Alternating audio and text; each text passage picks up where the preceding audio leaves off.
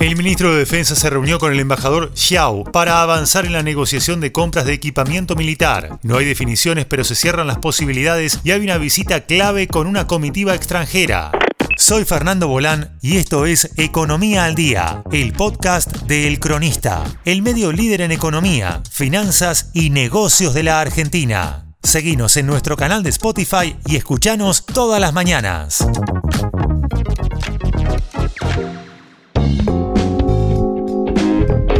Mientras que el ministro de Economía Sergio Massa encaró en Shanghái una gira de alto contenido político para sumar fondos para la Argentina, el gobierno avanzó sigilosamente en negociaciones con China para cerrar inminentes acuerdos por la compra de equipamiento militar que podría incluir los aviones supersónicos para la Fuerza Aérea, municiones y sistemas satelitales de control de espacio aéreo.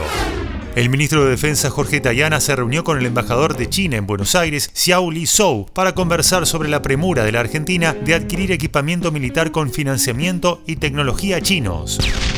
Una fuente le explicó al cronista que fue una reunión con agenda abierta donde se ampliaron detalles de temas que el ministro Massa está trabajando en paralelo en su visita a China en estos momentos y nada está aún cerrado, pero hubo avances importantes. Si bien no hubo definiciones concretas, Tayana y Xiao hablaron detenidamente de la eventual compra de los aviones supersónicos JF-17 Thunder. Estas aeronaves las fabrica China con apoyo de Pakistán y si se concreta la compra serán usados por la Fuerza Aérea para tareas de patrullaje en el Atlántico Sur.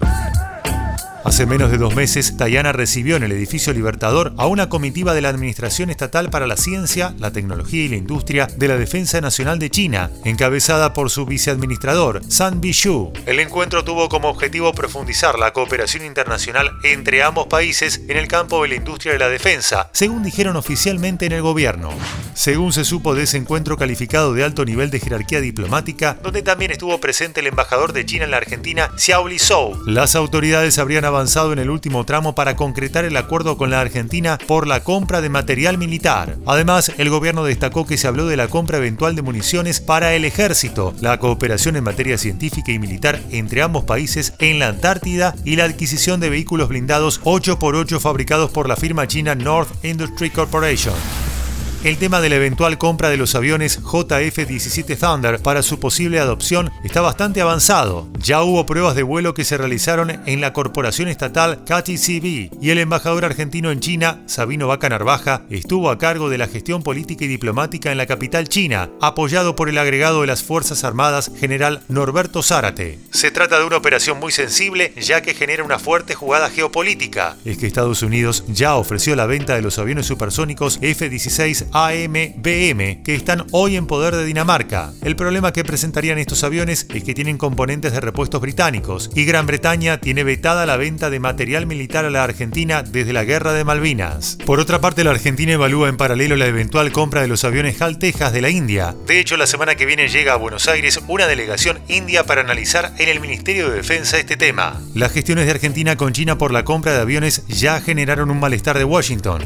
Tanto la número 2 del Departamento de Estado Wendy Sherman como la jefa del Comando Sur de Estados Unidos, Laura Richardson, visitaron este año el país y dejaron planteadas las objeciones ante el gobierno por esas negociaciones. Luego de las reuniones que Sherman mantuvo con Cafiero y en base a la información que hay sobre la eventual compra de aviones supersónicos del Ministerio de Defensa de la Argentina a Estados Unidos, Sherman dijo que hay conversaciones en curso por los aviones en un rumbo positivo. No dio más detalles, tampoco habló de las negociaciones que lleva adelante el gobierno con China en este campo. Cuando Sherman habló de la eventual construcción de una planta nuclear con tecnología de China en la Argentina, la funcionaria norteamericana fue tajante. China puede invertir donde quiera aunque nosotros tenemos productos superiores, pero el gobierno argentino debe ser cauto en lo que compran. Fue un llamado de alerta bien preciso y directo sobre el vínculo que podría gestar la Argentina con China en este campo sensible. Esto fue Economía al Día, el podcast de El Cronista. Seguinos en nuestro canal de Spotify y escuchanos todas las mañanas. Y si te gustó el podcast, podés recomendarlo.